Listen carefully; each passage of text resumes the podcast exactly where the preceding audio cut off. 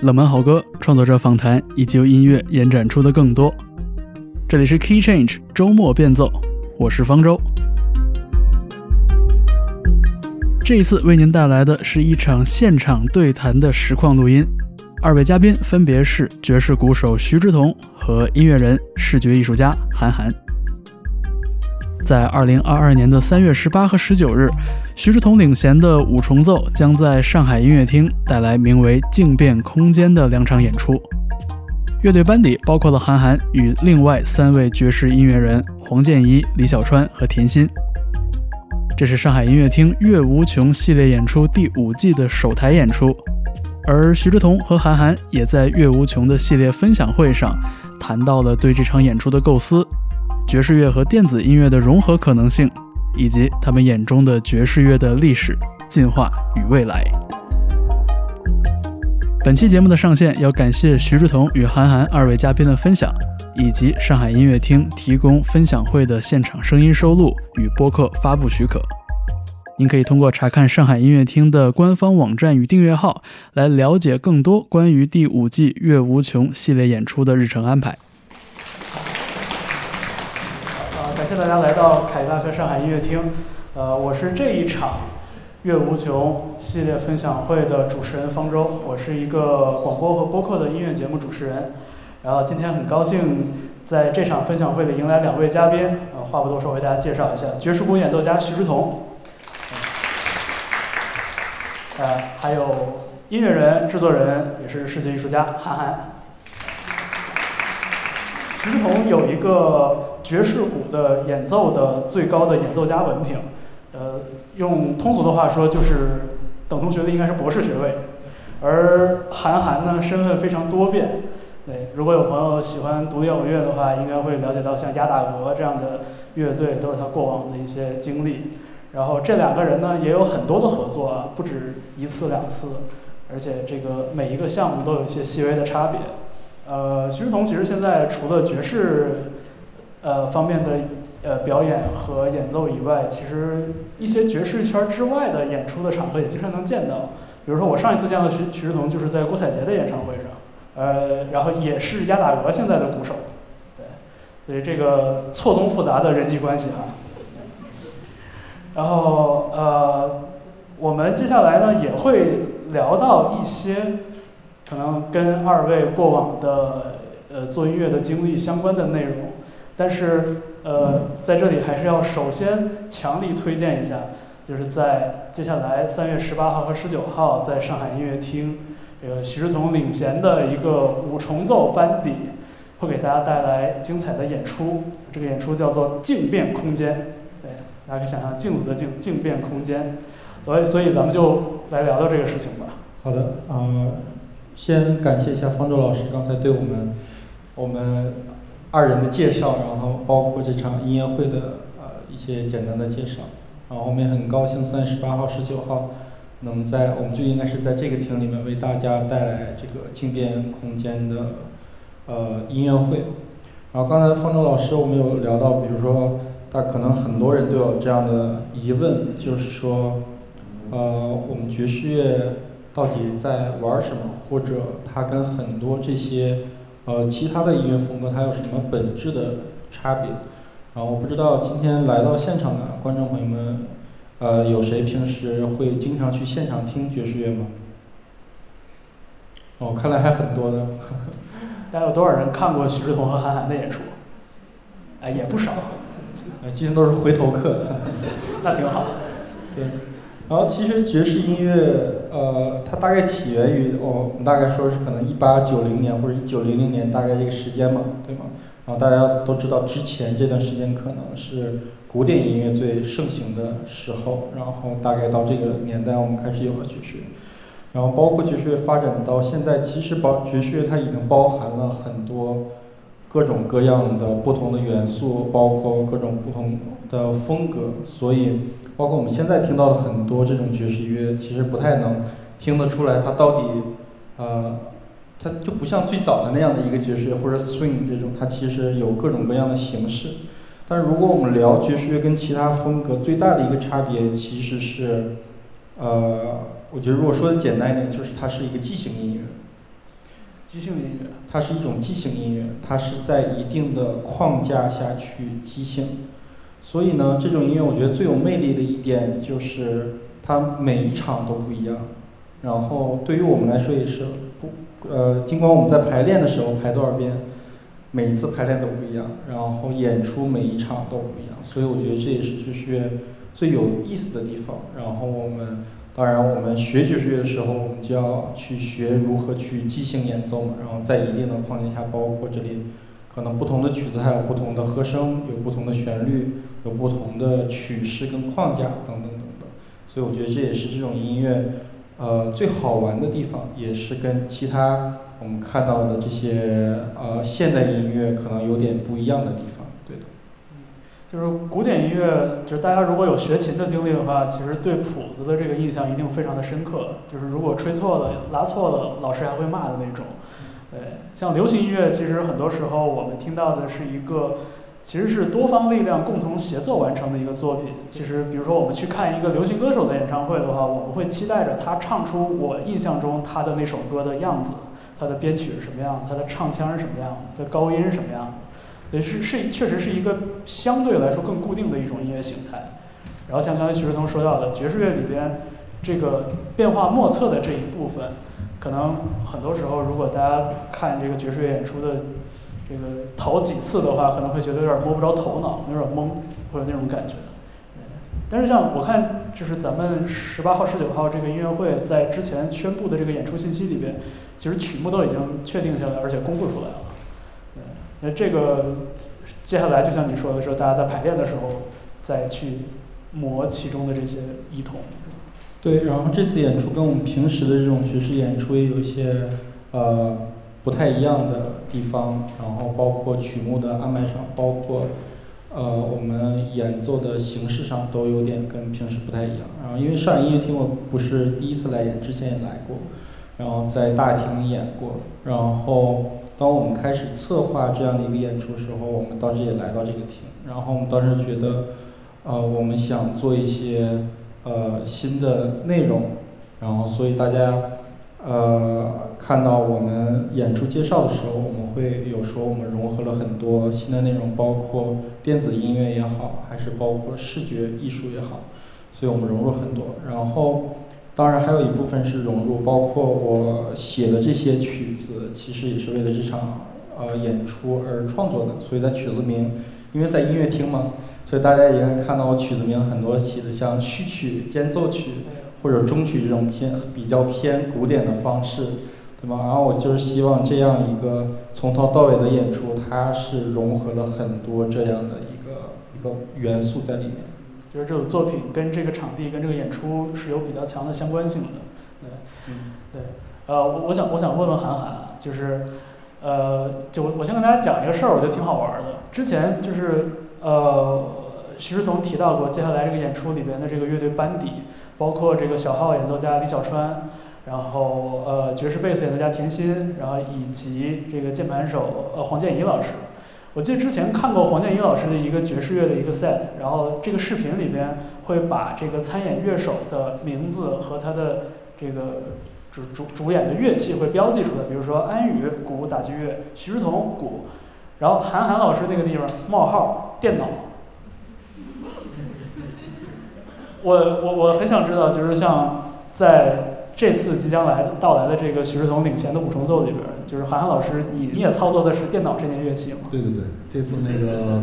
乐器的这个分类上还是，而且这次他干的更过分，他把我直接画了一个电脑，他都没写电脑，他画了一个电脑。emoji 是吗？啊，其他就是吉他两个字，你知道吗？我是一个画了一个电脑。对，我是做节目单的时候特意就是在韩寒老师，其他都是可能 trumpet 啊 piano。老韩老师这边就是我，我给他在那个找了一个电脑的图片给他放在那，所以大家也看到，比如说今天韩寒老师真的是就是带两台电脑来，而且还不不仅仅是一台，对的。是。所以就是韩寒在在电脑上，呃，你你的这部分输出输出的是什么东西？可以给大家介绍。我是就这次演出的配置的话，我是两台电脑，一台是声音，然后另外一台是视频，所以。呃，然后声音的话是，就这两台电脑都会和和徐志同还有黄老师的键盘之间通讯，所以就是，所以他们演奏的东西会会也会触发我这边的声音和视频，我的也会和和视频有交互，所以是一个网络，就是就我希望它不是一个单向的，嗯，而这个如果听起来还是觉得有点抽象的话，可能就得真的在现场看一下了。然后大家也看到了，在我们今天现场其实做了一个非常简单的一个 set up，那边有鼓，然后还有两台电脑。所以在我们这场分享会的最后这部分呢，我们也留一点时间给徐志同和韩寒，呃，给大家演示那么一小下，对，然后大概会是一个什么样的感觉，我们会有一个更直观的体现。但是在这个之前，就是我们还是来聊一聊爵士乐和现代音乐这个事情。包括之前我们沟通的时候也提到过，像徐志同提到，就是说爵士乐和现代音乐的关系这个角度。那如果是我的话，我会比较好奇的一点是，就是从这个爵士乐发展的时间轴来看，比如从一八一八九几年开始，一直到现在。呃，我们可能对特定的爵士乐的这种声响，比如说 swing 或者说 big band 这种东西，会有那么一个感觉，说这个是传统的，是旧的。但是从一个呃爵士乐的研习者和演奏者来说，爵士乐这个东西，它是不是真的有一个特别明确的旧和新之间的这种分野？还是说它是一个非常线性的一个过程？呃，我觉得方舟老师刚才说的这个，呃，他这个爵士乐它有旧新的这两个点，我觉得它是因为这种。呃，时间的变化，或者或者这种年代的变迁，然后导致了其实音音乐跟社会其实是分不开的嘛，然后开始出现了很多新的风格。那如果让我说爵士跟现代音乐的一个一个关系的话，其实我觉得它是我们现在所接触的所有这些现代音乐的一个比较开始的一种呃风格，然后包括后面所有我们看到的。比如说 funk 音乐，包括呃摇滚音乐或者嘻哈，其实多多少少都是呃受到爵士乐的影响，慢慢一点一点演变来的。然后一会儿我们会大概详细会说几个我觉得比较重要的年代，然后发生的这种转变。然后我觉得还有一个是比较有意思，就是说我们一般有的时候会聊，比如说什么是流行音乐嘛，对吗？其实我觉得流行音乐。它只是当下流行的一种音乐，古典音乐其实是当时的流行音乐，然后爵士乐是当时的流行音乐，然后包括后面的摇滚，其实有一段时间它也是当下的流行音乐，包括什么 Beatles 也好，然后这些摇滚乐队，然后所以，所以我觉得音乐这个是很有意思的一个点，然后它其实一直有受这个时间的影响而去。一点点出现新的风格，然后这种风格风新的风格再变成一个点去发散出很多新的内容。那我如果举几个例子，可能二一九二零年的时候，那个时候可能是 swing 最盛行的时候，然后大家经济都比较好嘛，所以那个时候有很多这种 swing 的 big band，然后有这种演出，包括我们所看到的这种。所谓当时的这种电视明星 Louis Armstrong，或者等等这些这些人，然后大家，呃，会出现这样的音乐风格，其实是也是有一部分是服务于社会跟这种娱乐性嘛。就是那个奔腾的二十年代那个时候。对的，所以那个时候我们会看，比如说为什么 Big Bang 那一个乐队十八个人、二十个人，对吧？当然要有人要支付他们这些，对吧？演出的费用。然后到后面可能经济会有这种萧条的时候，那这种大乐队就开始变成小乐队了嘛。然后玩的内容反而也开始变得越来越越个性化跟艺术化。那比如说四零年代、五零年代的这种 B-bop，那么？为什么？当然很多人问 B-bop 是什么，或者呃具体玩的是什么？很多人会说就是我我吹的比你快，对吧？我在萨克斯吹的比你快，我能吹的你吹不了。所以当然这是一种。呃，很有意思的说法，但是其实我们也可以从从这一点来来看到当时的一种社会的一种情况，它需要有这种竞争嘛，所以我们会看到那个年代开始出现很多四重奏、五重奏的形式，然后包括再往后，那可能到了五六十年代，然后我们开始出现了很多电声乐器，包括音箱也大概是那个年代开始，呃。慢慢被制造出来，包括合成器，所以然后很多音乐家也受到这方面的影响，开始出现了更多的呃音乐风格，包括比如说 funk，然后 James Brown 对吧？然后那个，当然我们也能看出那个年代可能经济又好了，又是台上一堆呃音乐家跟一群 dancer，对，还有很多 dancer，对吗？所以我我觉得音乐这其实是一个很有意思的点。然后包括我们如果从演奏的方式来讲，其实后面的 funk 跟可能最早的 swing 其实有很多是关联的点，它是有关联的点，从演奏的方法上。对，所以我觉得这个就很有意思。呃，而且而我印象中，在十九世纪上半叶，爵士乐是属于率先撞线的这样的一种当时的当代音乐，而且是为数不多的，有点像我们说农村包围城市那个感觉，就它是，呃，在美国是在北美地区是非常非常接地气的东西，但是可能在欧洲反而率先以一种接近于艺术形态而被欧洲的知识分子们接纳，会有这样的一个一个曲线的一个过程。呃，我我不知道韩寒就是因为因为如果大家了解了解韩寒过往的一些音乐创作和和表演的话，就不管是做数学摇滚还是做这种比较电气化的摇滚乐，其实好像过往跟爵士乐其实没有太多的交集，或者看不出太多的交集。但是像在二零二一年的时候，呃，亚打鹅作为一个乐队，它迎来了一个形态和风格上的一个转变。你像徐志同和刚刚我们提到的键盘手黄建一老师算加入了乐队，然后去年的这张专辑叫《生成》，对吧？《生成》里边也有了非常多的这种更流行化的，或者是甚至更爵士化的一种变化。我我不知道，就是韩寒从一个，如果我们可以说你是更多的从独立音乐或者从另类音乐呃起步的话，你你是怎么接受爵士乐的这个存在的？我说这个世界对于你来说意味着什么？我觉得是两 两个原因吧，两或者说两个两个对两个最主要的原因导致导向了现在这个这个这个结果。一个是我我我其实从小时候就还是就很喜欢爵士乐，就大概从初中来初中就开始就，其实在初中开始一方面是听那些所所谓摇滚乐，哎电子什么的，然后其实那时候也开始听爵士乐，当然那时候不太明白。到到底他们在干嘛？但是说就是隐隐的觉得这个东西，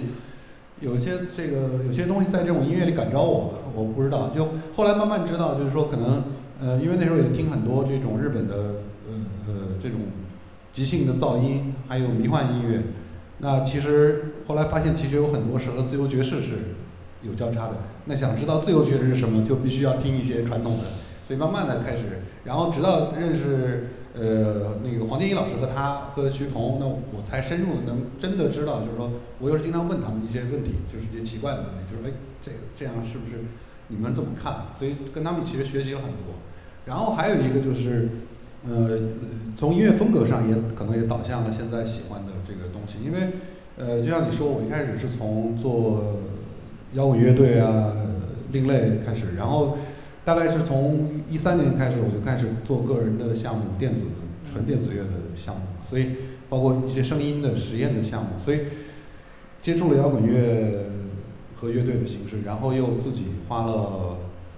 有个将近六七年的时间做电子乐，和然后又在合成器上花了很多功夫，包括和我和一些朋友一起做一些呃软件的开发了一些软件。呃，所以，所以，然后，当然，一直我对视觉也很感兴趣，所以同时也在做一些视觉上尝试。所以，最后导向一个一个方向，就是说我我想要，呃，就是音乐风格对我来说，我我是希望我能汲取它的好的地方，把它融合在一起，做一个自己没有尝试过的东西。但是好听或者不好听，这个就很主观，就是，但是想要去试。徐徐志同觉得韩寒学的怎么样？对，其实我们是一直在互相学习，对吧？然后因为对于呃韩寒老师来讲，他可能对于电子音乐这方面是比较呃深入了解的。然后我们是对于这种原声乐器比较了解的。其实我是觉得，呃，他其实到了一个时间点，开始让我们这两者的东西开始重新发生融合。然后我们也。包括我也是，还有黄老师也是。其实我们也跟韩寒老师学了很多，比如说，你对于声音具体你如何去处理声音这件事情，啊，从另外一个角度，其实我们也学到了很多内容，包括制作也好，因为我们平时大家也看到了，就给我个鼓就好了，就知道 如何去演奏。但是你如果说，比如说一个声音它到底是如何去构成的，这个我们也花了很多时间跟韩寒老师学习。所以我觉得这场演出也是一个一个比较有意思，就是说我们有说爵士乐跟电子融合，但它不是一个很。很浅的说，我们加入一些元素也好，或者加入一些声音，它就融合在一起了。其实我们有很多概念上的融合，然后对，所以我觉得这也是一个比较重要，我们想做这场音乐会的一个一个点。就是说，我觉得，嗯，就一个音乐风格其实很容易被呃被认为是某种声音嘛。像大家有很多人觉得，比如摇滚乐是一电吉他的失真电吉他声音。金属乐是更是真的电吉他的声音。这个基本就是我们说音乐风格，这风格俩字是怎么来的？其实就是这么被归纳出来的。对对对，然后我我的意思说，这个是大家大部分人会这么认为，电子乐就是一个，就是这这个东西就电子乐。但实际上，我们或者爵士乐就是咚咚咚咚咚咚咚。这个我觉得有有点奇怪，就是也不是奇不并不奇怪，但是我们想做的事情是想要讨论，就是说它不光是这个，就是它其实到后面它是一个思维的方式。比如说爵士乐思考乐器的方式是，呃，我们可以即兴嘛，对吧？我们有了这个框架以后，我们可以即兴。那电子乐思考这个东西的方式是，哎，我们从 loop 开始做怎么样？完全相同的录。摇滚乐思考的是，呃，我我有一个纹身，我们我们我们是不是同一个感觉？乐器都不重要，对吧？然后或者说民谣是，我有木吉他，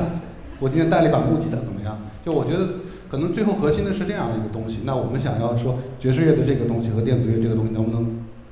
造一个新的东西出来？也许你整场听不到我发一个什么很奇怪的声音，这个对不重要。对，就还有一点比较重要，包括为什么我没有聊到，就是韩寒老师他的乐器是个电脑。其实我是包括如果让我去介绍这样一个乐队的话，我也说我们是一个五重奏的形式。其实韩寒老师他两台电脑，其实有一台我们是把它当做一个乐器来对待的，所以包括我们编曲跟作曲的时候，我们也有考虑考虑很多，比如说计时的去通过电脑演奏一些跟我们音乐有关系的内容，对的啊，这也是我觉得比较有意思的地方。对，就是二二十一世纪的已经到了第第二个十年嘛，电脑完全可以作为一样乐器，就是我觉得现在到了这样一个时候，或者或者说电脑其实可以作为。它可以，就是它开始作为一个真正的工具存在。像过去觉得是啊，它是一个信息终端，一个厉害的厉害的东西。其实现在已经日常化了。所以对。其实你们两个人聊到了一个，我想把这个问题稍微留后一点，但是我觉得现在可以拿出来讨论的问题，就是呃，其实韩寒刚刚提到了，就爵士乐和电子乐其实有一些逻辑上的一些区别。就这个可能从大家如何上手去开始去 jam 去即兴的时候就有这个体现了。其实你觉得你觉得爵士乐说到根儿上是不是还是一种非常呃人化的人味儿的比较 organic 的这样的一种呃做音乐的过程？就这个东西跟韩寒所说的说我们从一个 loop 从一个软件给你的一个一个一个循环底儿开始，这东西是不是有本质上的冲突？呃。如果从本质上来讲的话，那这两件事情肯定不是不是一个方向，它完全不同的两个两个逻辑。然后，但我觉得这个反而是现在呃可能会比较好玩的事情。然后，因为如果我们去讨论，比如说音乐风格的话，我们会发现爵士乐最早开始每十年它会有一种新的音乐风格出现。但是我们大概到了九十九零年左右到现在，其其实大家玩的东西都差不多，并没有一种比如说革新的跟像跟之前一样，我有一个完全不同的概念的音乐风格出现。比如从 B-Bop 到 Hardbop，从从 B-Bop 到 Cool Jazz，对吗？再从 Cool Jazz 到 Free Jazz，它其实是完全不同的理念跟概念的两种风格。虽然它都叫爵士乐。然后，所以我觉得他到了现在这样一个年代，可以开始尝试出现一些新的内容跟方式，然后这种是呃两种不同概念的融合。所以我觉得这也是我希望我们做音乐能做出来的一种新的内容。这个内容可能是一是属于当下，二是可它可能是属于属于未来。所以我们聊的这个就是，其实就有点像，比如说，呃，六十年代那个时候刚开始出现，呃，合成器的时候，刚开始出现合成器的时候，那个时候大家就开始出现很多这种融合的音乐风格嘛。那你比如说，呃，我们刚才说的 Herbie Hancock 的那个那个曲子，然后他有一个曲子叫《变色龙》。其实为什么那个曲子那么有名？它其实最主要的就是因为他当时是第一个去做，也不一定是第一个，但是当时他去融合了很多这种合成器、乐器，然后电声乐器，然后他改变了以往的演奏方式的一种一个呃新的专辑或者新的一种音乐风格。对的，所以这个我们可以韩寒老师，因为我们也准备了音频，可以大家听一下。嗯，那就拜托韩寒老师对，操作一下电脑。放点音乐。所以，所以我觉得这是一个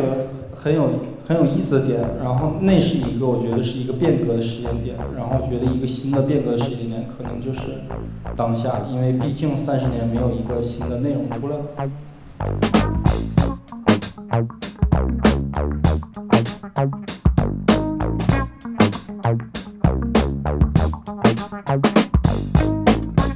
呃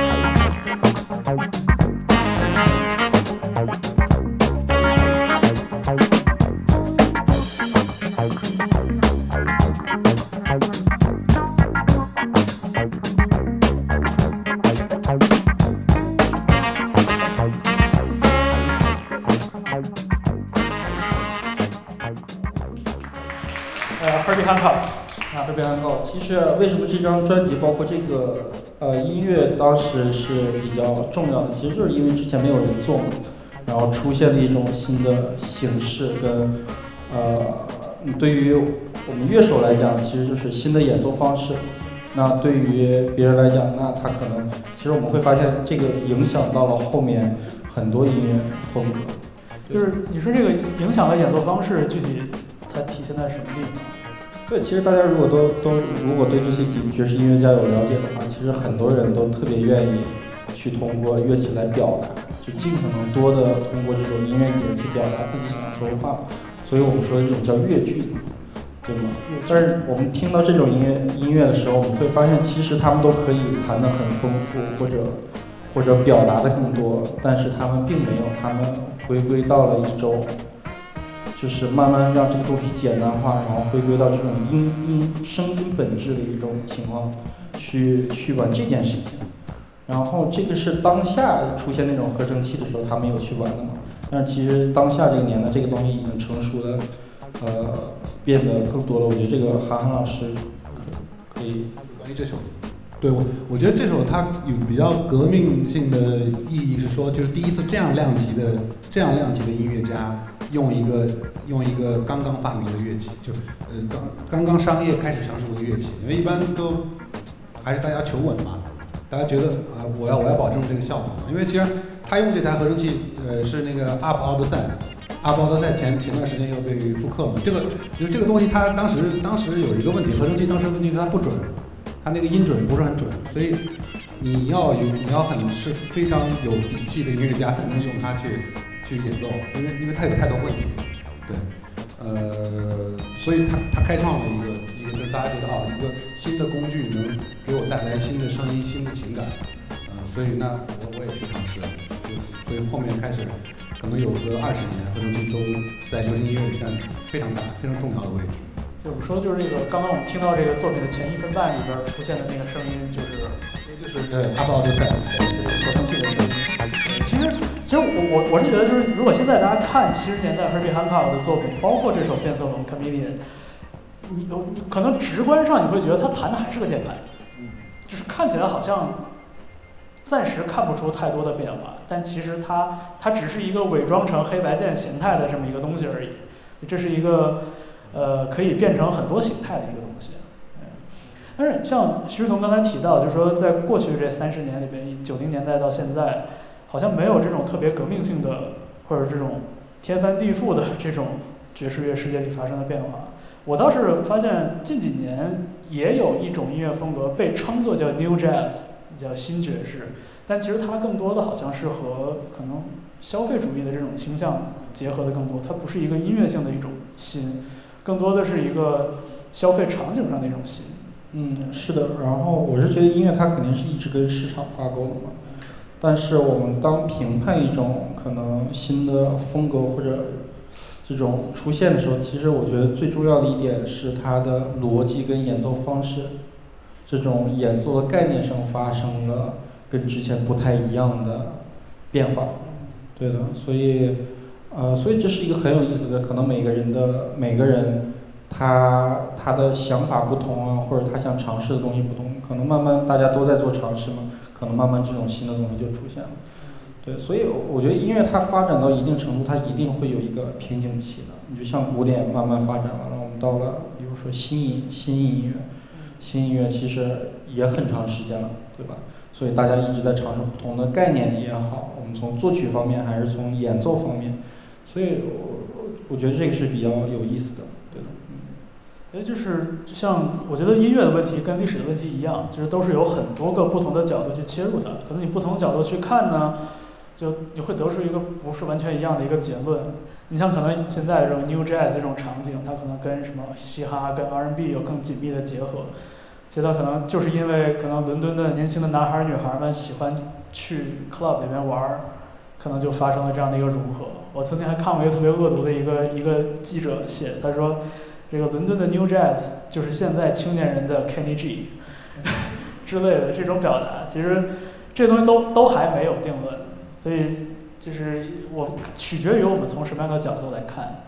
但是像我我我我是一直觉得，像徐志同有比较这个长的一个研习爵士乐的一个经历，包括之前在德国上学也学了好多年，感觉在欧洲或者美洲你会见到。这样一群特别拥戴爵士乐传统价值观的这样的乐迷，或者是这种呃乐评，就你会觉得这是一个有一些老年化的倾向。对对对，我那个方正老一说，我就有这种感受。对，因为我在德国其实生活了十年，对，然后对，就是那边演出市场来的观众这种，就比较有感受。其实都是老龄化比较严重，当然也有年轻人，但是你如果是比例的话，可能。年纪大一点的，呃，这种观众会比较多。其实我觉得这就是一个，因为他们发展的比较早，对吗？所以我觉得当下在呃在中国在国内其实是一个很好的一个点去，呃时间点去发展这样的一个音乐。而你会发现来看爵士乐的演出，其实在呃中国偏小，都是年轻化的一种，然后大家都会觉得这个很有意思，然后。来看，其实如果这个东西发展二三十年，其实有可能跟欧洲、美国一样，就是等等咱们变老的时候。对，所以这个很有意思。刚才一说，我就有这样的感受。记前几年去芝加哥出差，芝加哥也是我特别喜欢的一个爵士场景非常丰富的城市嘛。当时会发现当地的广播同行，他们都是爵士乐跟古典音乐是放在一个频率上播出的。呃，然后共性在哪儿？共性就在于受众非常的老龄化。对，但是像中国，如果如果大家在上海或者在北京这样的地方，有去过像 JZ 啊，像开在北京、上海的 Blue Note 之类的这样的场地，各种各样大大小小的场地，你会发现其实这是一个非常热闹的、很有活力的这么一个场景。我觉得这个其实也是，就是爵士乐这个世界让我觉得最妙的一点吧。你就像比如说在鸭打鹅乐队里边，韩寒是毫无疑问的主脑。呃，也是一个主主要的这个 songwriter 那个创作者，但是可能在徐志同的这个项目里边，他们的角色就不一样了。可能在黄建一老师的班底里边，你们两个人又都是唱配角的。对，我们还有一个五加五个加号的一个乐队，是黄老师主导的。嗯，是，就是这种身份的不确定，是不是也有点呼应徐志同刚才有提到的，就说音爵士乐也是一个以即兴为基础的这样的一个音乐，就这两者之间是不是有一定的联系？我觉得这个其实话题很有很有意思，因为呃，韩寒老师我还有黄老师，我们有呃，其实我我们一起玩的乐队其实目前有三个，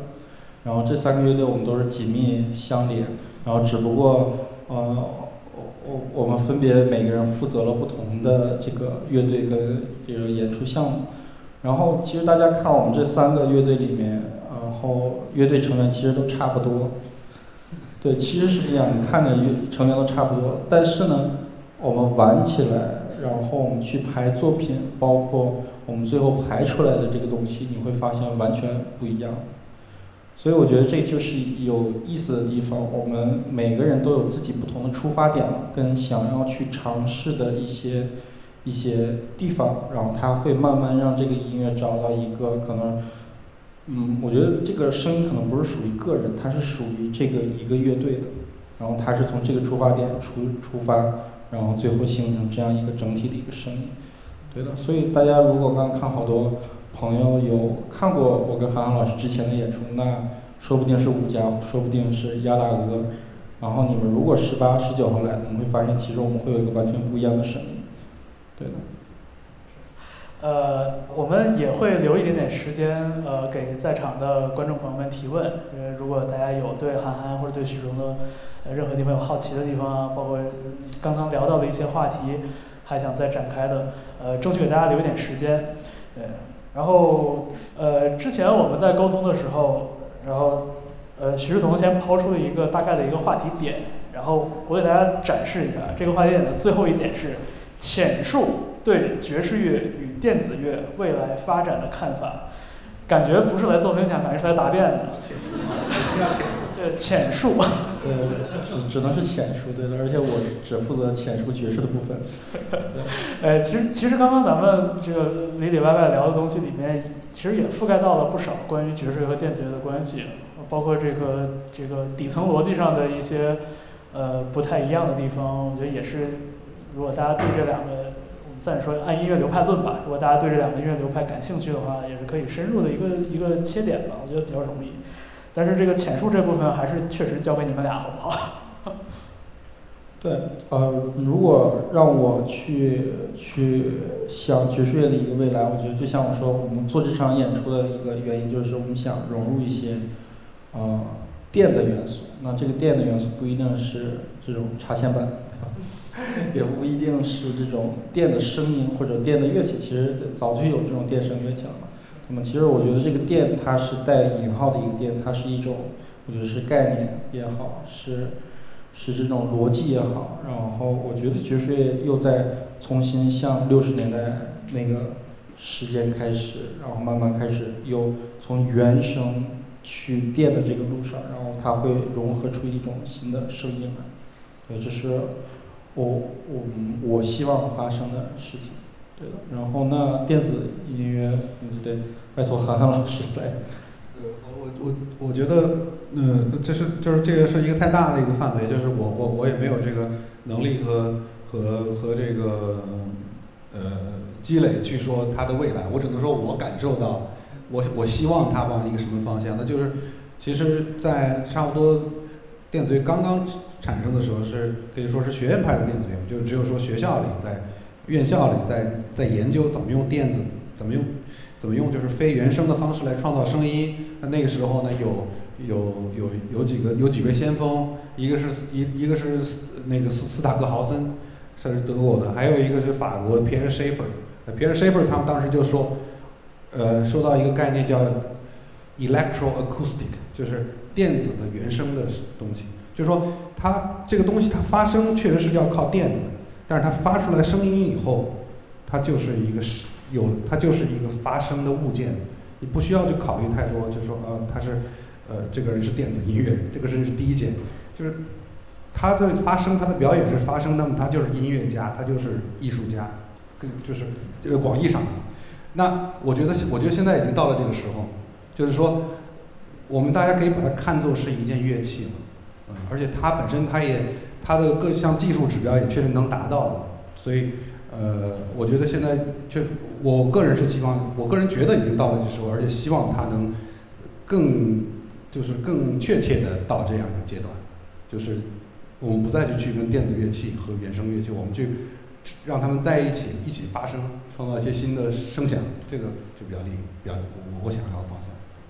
就是尽管就是说大家在就这两者在底层逻辑啊，包括对音色呀、包括对演奏技法这方面有特别特别多不一样的东西，但是我觉得就是我我所钦佩艺术家就是这一点，就是什么东西他们都会考虑往一起搅和一下试试。对，这个是我觉得最酷的，所以我觉得这个趋势在这几年里边其实也是越来越明显。如果你现在问一个比如说九五后或者零零后的音乐人，你是玩什么风格的？他可能很难给你一个准确的答案，就不像不像八零后这帮人，他们会说我玩的是英伦摇滚。对，现在的就是更年轻一代的音乐人，我觉得大家就是已经对这个风格的壁垒已经感知的不太明显了。我觉得这是很了不起的一个一个趋势吧。对，呃。我们现在留一点时间给现场的朋友，这个大家如果有问题想抛给徐志同或者韩寒，呃，可以举手啊。那哦，有话筒，太好了。两位老师好，我想请问一下，就是跟这个场馆有关的话题，因为我曾经是在 Blue Note 听到，呃，那个徐志同老师的演出，然后在这种偏就是。古典音乐厅的地方，你们来演奏偏爵士或者是偏电子的，就是有没有觉得说这个观众的反馈，你们会不会有 concern 这个问题？因为我曾经在古典音乐厅听过摇滚，比如说杭盖的，然后听过一些民谣的，其实我会觉得音乐人站在台上，就是有些时候会有一点点尴尬，因为观众没有那种所谓的互动。不知道两位有没有这样的就是 concern 在里面？谢谢。呃。啊，首先我先回答第一个问题，可能我我们不会啊，因为其实爵士乐它会爵士乐这种音乐形式，它其实经常进音乐厅，啊，包括我们之前跟那个呃张雄关我们的那个关羽爵士乐团也在大厅演过，其实我我们很习惯这样的一个一个声场，然后那其次关于这场演出，其实你们会看到一些不一样的，就是我们刚才一直在聊声音嘛，对吧？然后它其实还会有不一样。我们会看到我们这有一个很硕大的一面墙，跟跟投影。其实我们还会去做一些视觉的互动，不仅仅是声音，然后还有视觉，然后所以我们我觉得是属于深度的交互嘛。然后希望能在这样一个空间里面，就像我们说的静变嘛，一种是声音上的静，两个两个角度，一个是爵士，一个是电子，另外一个是我们的现实跟。跟这种视觉的交互，然后，对，其实我还挺期待十八、十九号这两天演出的。对的，我补充一下，我觉得这可能就是有意思的地方，就是它，它是一个，嗯，可以说是一个奇怪的体验吧。就是说，你在一个音乐厅里听一个好像不是那个古典所谓古典的登堂入室的音乐，那。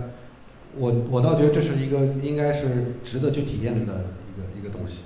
就像你在咖啡馆里有一个人去弹巴赫，我不知道，我觉得也也还不错，就是不同的一个一个冲撞吧，我觉得一个有意思的东西。就是这个这个危险本身也是魅力所在了，有的时候。呃，还有想提问的朋友吗？哦，这这里有一位，中间这位。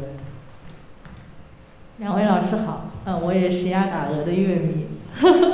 嗯，有机会还蛮感蛮感谢这次机会可以向两位老师提问，就是有一个问题一直在我心里面，可能也需要你们能够有解答。因为在我刚开始接触电子音乐的时候，呃，有一个呃音乐人跟我说，你如果很喜欢 techno，你听的时间长了，那到最后你会走到爵士里去，就是 techno 的终点是爵士。这句话一直在被人提起，然后今天呢，呃，又听到许志同老师说，那个爵士和电子音乐它底层的逻辑会有一些不一样。然后我又在其他人的嘴里会听到一个很新的名词，叫做电音爵士。所以，呃，也也想请两位老师再说一下那个听 techno 的终点是爵士这个话题，你们是怎么样看待的？很有意思的这个好，谢谢你的提问啊，也感谢你是亚大哥的粉丝。对，然后首先第一个，其实我我 techno 这个我我想留给韩寒老师说，但是我想说的可能是那个电音爵士，这个我可能不太知道什么是电音爵士，所以 所以有机会我也想知道一下什么是电音爵士。对的。然后还有一个我想补充，就是说刚才我们说了一个逻辑底层逻辑不同，其实这个底层逻辑是从我们的制作角度，还有演奏的角度，但是其实可能最后的形式，你们呃作为我我们作为一个听者来听到的，可能会有一些元素的逻辑，它会相像，所以，Take No 像爵士也不是不可能，但是具体怎么像，我觉得这个韩寒老师来说一下。是这样，我我是我是一个比较分析型的人格嘛，所以你说一个东西，我会想要分析他到底为什么会说这个话嘛。那这个这个结论，我觉得可能是因人而异的，就肯定不是百分之百对。但是我觉得他的他他的，我分析他的原因是因为他可能听过一些早期的 techno，那么最早期的是底特律，呃底特律的那么底特律这这些大部分是呃早期的 techno 先锋是黑人三三四位黑不是一个团体嘛，那他们都会从很多那个。老的爵士唱片里，还有 funk 的唱片里头，还有呃，就是他们会做很 groovy 的东西，就 groovy 就是很有律动感的东西。他们的 techno 你现在听就是早期的，我我叫它 prototype 的原始的、原初的 techno，其实听起来是很很有律动的，是很很像，甚至很像 funk funk funky 很 funky，就是到现在以后很多 techno 变得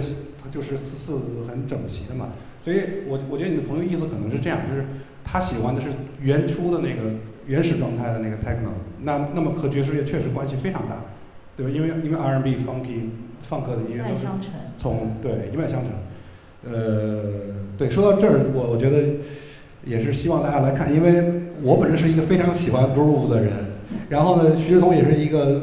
我我见过的操纵真实乐器来做 groove 的一个大师，所以我们会做一些有意思的东西。现场看过徐志同打 DMV，很强。对对对。行，呃，我们还有一点点时间，这个搭建起来的这个乐器和电脑不要浪费，所以，那我们接下来把这个剩下的时间交给徐志同和韩寒，也在这儿提前感谢二位的分享。好的，谢谢方舟老师。然后我们想，可能先给大家放一个我们为这场音乐会制作的一个视频。对，一个一个小的测试。从视觉方面，大家会看，当我去踩底鼓的时候，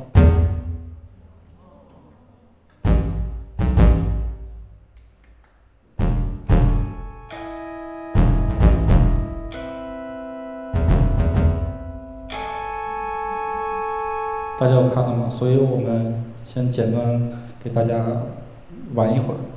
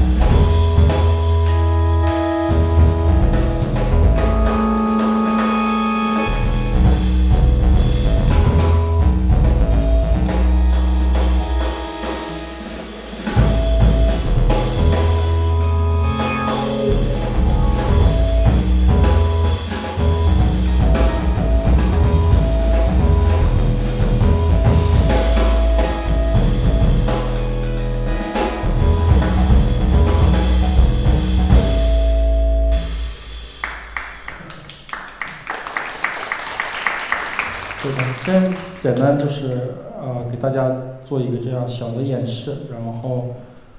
当然当天我们不会这么演啊，我们会跟